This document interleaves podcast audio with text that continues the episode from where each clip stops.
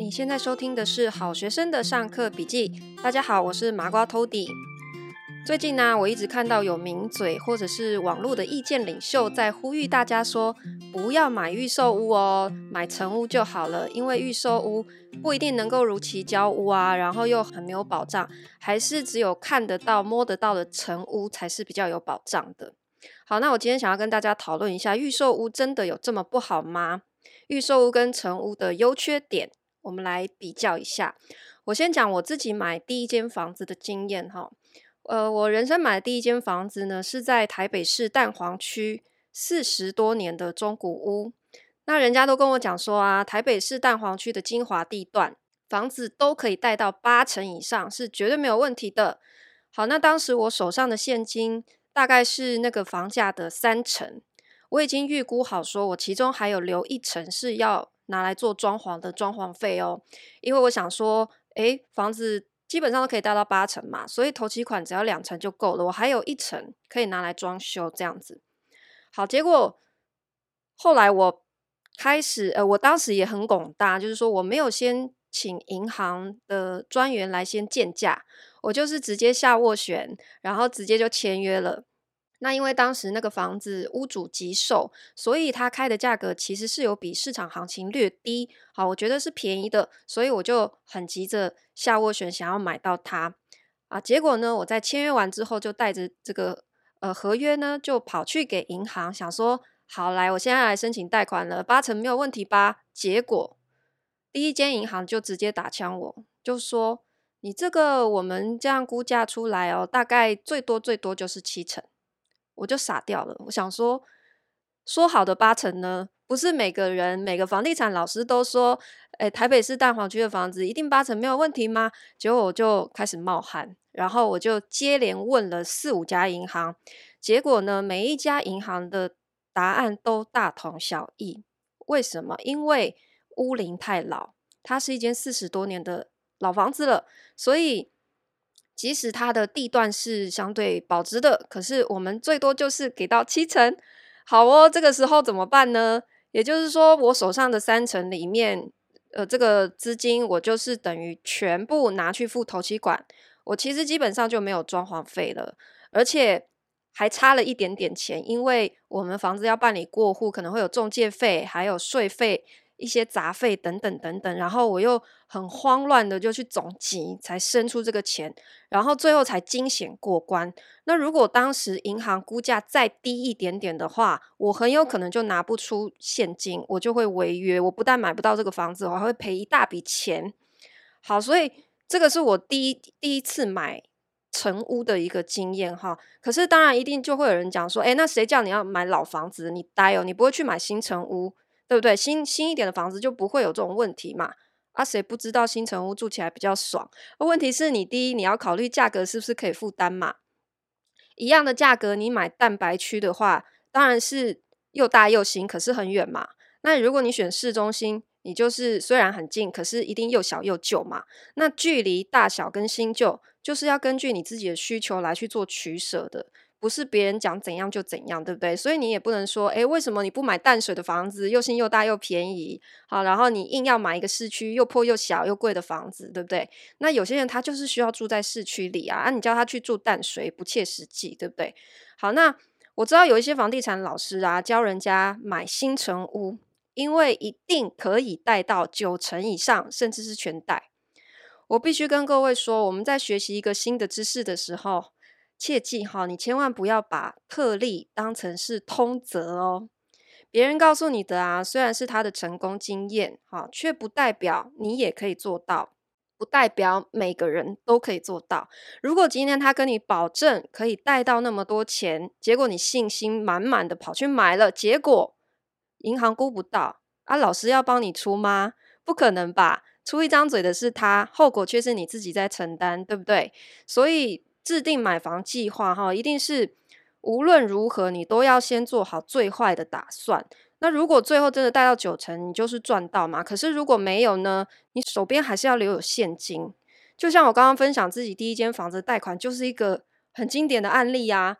我就是那个刚刚上完买房课，兴致冲冲跑去买房，好，而且呢，连贷款的银行窗口都是老师推荐的。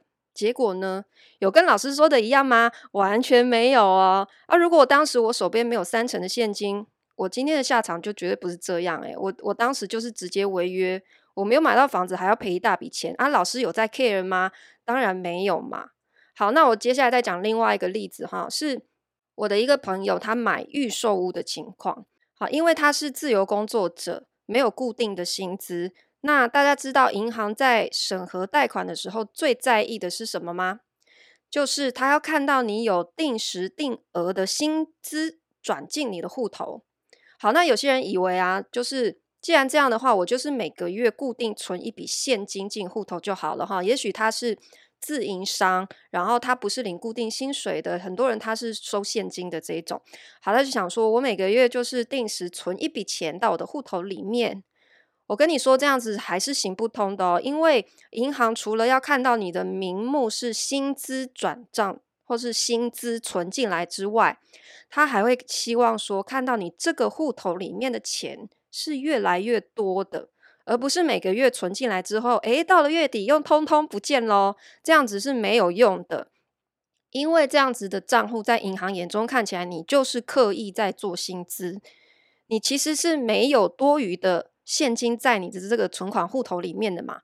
他会合理的怀疑说，你就是同样的一笔现金拿来周转，诶，我这样子做做过一个水有没有？我就要存进来，然后又领出去，存进来又领出去，所以只是这样子是不够的。那自由工作者相对来讲，他就比较难取得银行的优惠的条件。好，他可能会要求你要提供其他的财力证明，或者是你要加保人才可以贷到理想的条件。好，那所以我这个朋友怎么办呢？他就选择买预售屋啊，因为预售屋的好处就是说，他在呃审核贷款的时候，因为他是批量的，建商通常会跟他。呃，几个配合好的银行，他们是已经讲好了，好，所以我现在就是直直接批量送审。那这样的情况之下，银行对于贷款人本身的条件审核是相对会宽松非常多的。这比你今天哈直接跑去买一个新城屋或者是中古屋，然后你要个别送银行审核的时候，条件会严格非常非常多哦。好，所以他选择了预售屋，就是。享有这个批量审核贷款比较宽松的好处，所以即使他是自由工作者，当时银行也没有再跟他要任何其他的财力证明，就直接通过了。好，然后预售屋还有一个最大的好处是什么呢？我们都知道，你现在如果去买新成屋或者是中古屋的话，你一次就是要准备最少两成的头期款嘛，甚至到四成。为什么？因为呃，你可能还会需要一些杂七杂八的。税费啊，中介费啊，如果你还要考虑装潢费、买家具家电的费用，你想要买一千万的房子，你手上没有三百万现金，其实都是蛮困难的。可是如果你选择预售屋的话，这个时候变成是怎么样？预售屋一开始你决定要买的时候，你只要付一成左右的这个预付款。好，那这十趴它又会分为定签开，也就是定金、签约款跟开空款。那只是说，这三次的付款时间，它会是可能是很接近的。啊，三次付款加起来，就是会在开空之前，你要总共付出差不多是十趴的一个头期款。然后接下来在它盖的这个时间，可能是三到四年的工期，你再慢慢分期付款，付剩下的十趴到二十趴的头期款。等到交屋之后呢，你就剩下的就是用。贷款去付就对了，所以交屋之前你总共会付完两到三成的头期款，可是这中间是拉到三到四年的时间，你的付款其实是会非常的轻松的。那我这个朋友情况就是这样，他因为选择了呃预售屋，所以他在这三到四年的时间，因为付款蛮轻松的，所以他还慢慢的存到他装修的这个费用，然后呢，等到要交屋的时候，其实他已经缴完三成的头期款了。可是这个时候贷款贷下来是贷到八成，所以也就是说，他莫名其妙手上又多了一成的现金。好，因为呃，他本来已经预缴了三成，是是预估说，可能万一贷款只有七成的话，好，这样子还是 OK，不会有什么问题。好，可是因为他已经预缴了三成，最后是贷八成，他等于手上多了一成的现金嘛。然后这个时候，诶，他就想说，诶，我手上怎么突然多这么多现金？我好像可以买更大的房子，诶，所以他本来是买两房的房子，他就决定他要升级，就变成是三房的。那当时因为呃，建商刚好也是有余屋啊，然后只是他当时也也不知道说，诶，其实可以去跟建商直接谈换约，所以他是两间都吃下来，因为他想要换三房，可是那间两房他已经买了，那怎么办呢？他就想说。诶，不过这个两房的贷款呢，其实前两年都是宽限期嘛。宽限期的时候，就是只要缴利息，不用缴本金，所以其实相对负担来讲，他算了一下，觉得还可以。所以他其实是同时背了两间的贷款。那只是说，呃，他在申贷第二间比较大的这一间的时候，诶，这个时候就有被银行要求你要再增加一个保人。因为他的贷款的金额变高了嘛，他等等于是同时扛两间这样子，然后他就利用呃两年的宽限期再慢慢卖，把小房子卖掉，最后就是住在现在这个三房的房子里，他是这样子的。所以其实预售屋对于小资族来讲，它有一个最大的优势，就是说它让你的。现金负担不会这么大，然后你的贷款也可以相对的轻松很多。那当然，我觉得也不是说呃预售屋就完全没有风险哈。等一下我们可以再来谈这个问题，因为很多人觉得说，哎，成屋比较有保障嘛，因为我看得到摸得到。好，可是这时候我想问你一个问题哦，当你走进一间房子，然后它是刚刚粉刷完，漂漂亮亮的，请问？你看得出梁柱里面的钢筋水泥它的用料好坏吗？你现在没有看到有任何的漏水，就保证几个月之后它就不会漏吗？所以我认为啊，成屋它并没有比较有保障，只是你感觉比较好而已，对不对？因为你感觉啊，采光很好，格局很漂亮，很通风，这都只是主观的感觉，可是。你事实上是不知道这个房子盖出来的体质到底是好不好的，那所以新城屋比较有保障这句话，其实它完全只是一个主观美感的感受而已，它并它跟这个房子本身的品质好坏其实一点关系都没有诶。可是你想哦，如果今天是预售屋的话，你事实上还有机会参与它整个建造的过程，对不对？你可以监督它来盖出当初他承诺的房子嘛。像前一阵子，其实我就有看到有一个新闻说，有一个建案里面有十五位的买家哈，他们就组成了一个自救会，因为他们就是在这个预售屋呃盖房子的过程当中，发现这个建商用料不实在，他的他的钢筋的呃工法还有水泥的磅数。可能没有达到他们当初承诺的那个样子。当然，他们到底怎么发现的？哈，这个他没有讲得很清楚。总之，他们就是有发现这个情况，他们就联合提告，要求建商改善。然后最后的结果就是有判赔他们一定的金额，这样子。所以，成屋事实上你反而没有办法知道这个房子当初它盖的品质到底是怎么样。诶，你反而是预售屋才有机会参与的。而且，尤其是大品牌的建设公司，其实他们是会在乎自己的品牌名声的。他会因为舆论的压力，所以比较不敢乱来。哈，那我们在讲说这些预售屋的优势啊，当然都是建立在它可以如期交付的状态啦。如果它不能如期交付的话，我们讲这些都给拱诶，对不对？好，所以我觉得。我们不是说要害怕预售屋，而是我们应该要尽量的去学习怎么样判断一个好的建商。我觉得这才是重点哈，尤其是这几年缺工缺料的情况，大家都知道，对不对？好，所以在这样的情况之下，慎选建商更重要，因为现在是一个抢夺资源的大战，也就是说。拥有越大的财力的这些建设公司，他越有能力去取得原物料，去叫得到工人。那小建商，因为他没有那么雄厚的财力，他在抢资源的时候一定就相对弱势，所以，所以这些原物料一定是优先分配给财力够雄厚的大公司。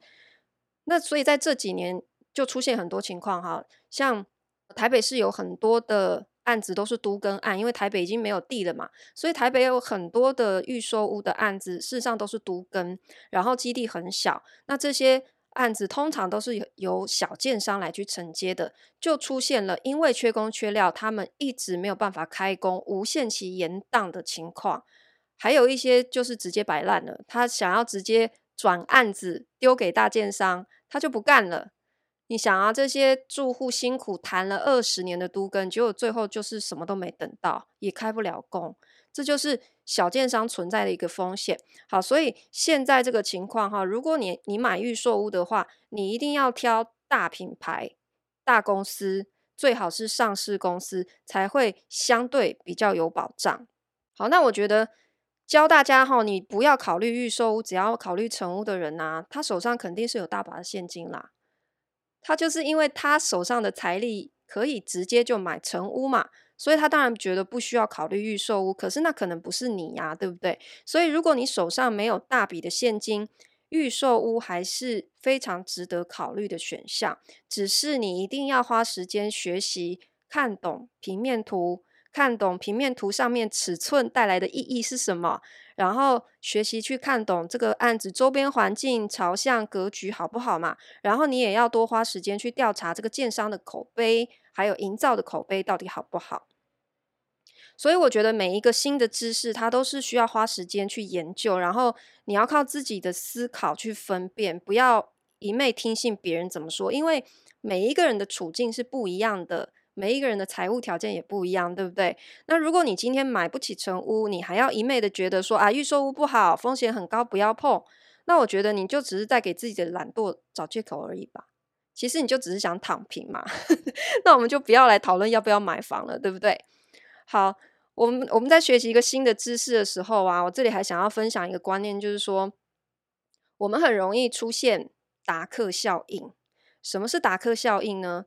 就是你刚学会一个技能的时候啊，你会觉得人生豁然开朗，你的世界突然打开了一扇窗，然后这个时候啊，你觉得自己无所不能，超级聪明，别人提醒你的你都会听不进去，啊，觉得别人都是笨蛋，只有你自己发现了这个没有人知道的秘密，这种自我感觉良好呢，就是达克效应。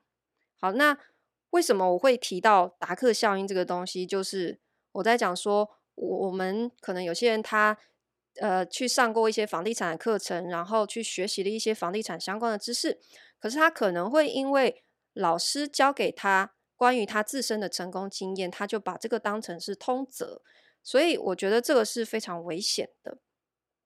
那达克效应是我们的学习曲线上面很容易出现的一个时期的镜头哈。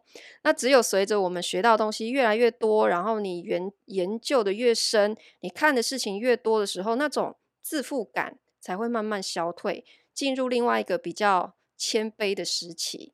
那我回想我当年自己第一次买房子啊，我就是处在一个达克效应、自我感觉良好到不行的时期啊。结果你看，我给自己带来了多大的风险。那后来在房地产领域待得越来越久，然后我听的故事也够多，我才开始慢慢找出一个最平静的心态来去面对房地产的知识，然后慢慢知道这个领域其实根本就没有通则，老师教的知识可能是他最擅长的，他经历过的，可是却不见得是这个世界的全貌哦，所以我觉得。我们在买房的知识学习上面，其实它真的是水很深的一件事情哈。那我们还是要审慎评估自己的条件。我觉得不管是预售屋还是新城屋，它各有优缺点。那最重要的是，你要评估自己的条件，来去选择最适合你自己的，而不是一定是说啊，这个可以，或者是那个不可以。我觉得房子多看。没有什么不好，因为你越看才会越来越有感觉。像你第一次去看预售屋的时候，可能代销忽然会冒出很多的专有名词，或者是他会告诉你很多的品牌啊，我们这个呃炉台是什么什么德国的牌子，好，然后我们的卫浴是什么 TOTO 最顶级的。然后你一开始完全不了解的情况之下，你可能听得不飒飒，可是你可以每一次去看的时候回来。都自己在上网做功课，你可以上网查。